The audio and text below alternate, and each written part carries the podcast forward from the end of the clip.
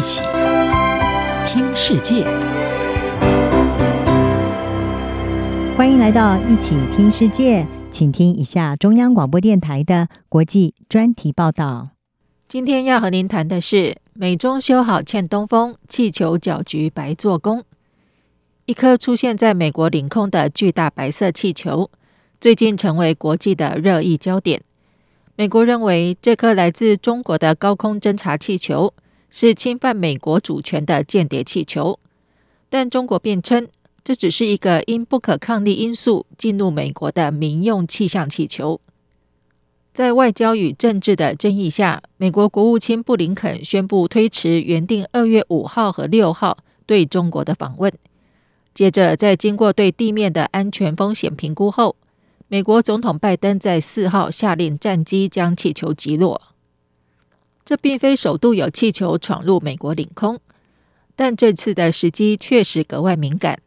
在美中关系颠簸多年后，两国都渴望稳定。拜登政府正提防紧张局势演变成冲突，中国国家主席习近平则正着眼于复苏因为疫情而严重衰退的经济。布林肯的计划访中。原本将为两国修好带来契机，是备受瞩目的美中重拾交流重要时刻。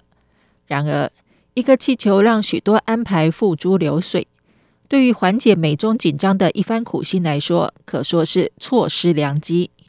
这颗气球被追踪到飞越了蒙大拿州，这是美国三个核弹发射井之一的马姆斯卓空军基地所在地，因此升高了事件的敏感性。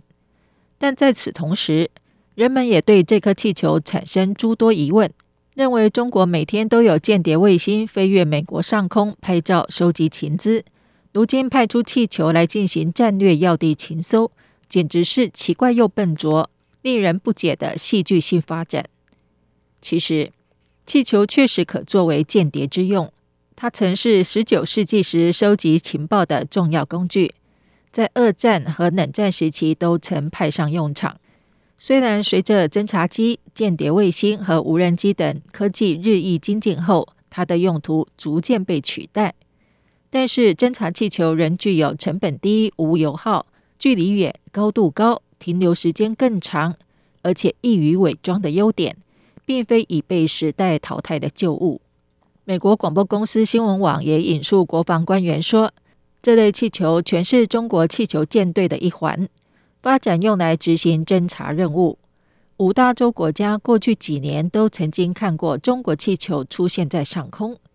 华府智库哈德逊研究所亚太安全研究主任克罗宁分析，在北韩以小型无人机成功侵入南韩领空后，气球也是把军事行动带到美国的类似低风险做法。华盛顿邮报专栏作家伊格纳西斯引述情报分析师说：“中国侦察气球在这个时间点入侵美国，可能是为了展现实力，或是内部强硬派想要破坏布林肯出访，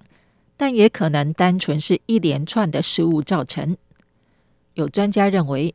或许北京就是想要挑衅，毕竟他们过去的手法也曾经恶劣粗糙到令人匪夷所思的地步。像是中国军舰，二零二二年二月曾在属于澳洲专属经济区范围内，以镭射光束照射澳洲军机。时任澳洲国防部长杜登就曾经怒指，此事反映出中国一贯恶劣的行为模式。不论如何，这颗气球确实带来了棘手难题。比起气球本身，不论是间谍或是气象用途，现在更大的问题是。美中双方能否找到缓解紧张情势升高的方法？特别是可能寻求连任的拜登总统，正努力摆脱被贴上软弱与处理慢半拍的标签，而习近平也必须展现政治智慧，甚至有所妥协，来为目前的紧张降温，让硬起来的拜登政府有台阶下，让布林肯访中的安排重回正轨。这场气球事件已加剧美中的猜忌与不信任，更升高了美国内部的反中气氛。这场政治风暴可能会让避免美中关系出现危险倒退的努力变得更加困难，而避免两国关系恶化，正是布林肯要访问中国的初衷。不过，专家普遍认为，美中都将采取精密校准的行动，以防事态扩大。中国仍将尽力在数月内恢复高层访问的进度，以便能尽快翻过这一页。无论如何，可以确定的是，在一个气球无论有意或无意的飞越美国上空之后，如今美中关系正走向诡谲多变的未来。以上专题由吴宁康编辑播报，谢谢收听。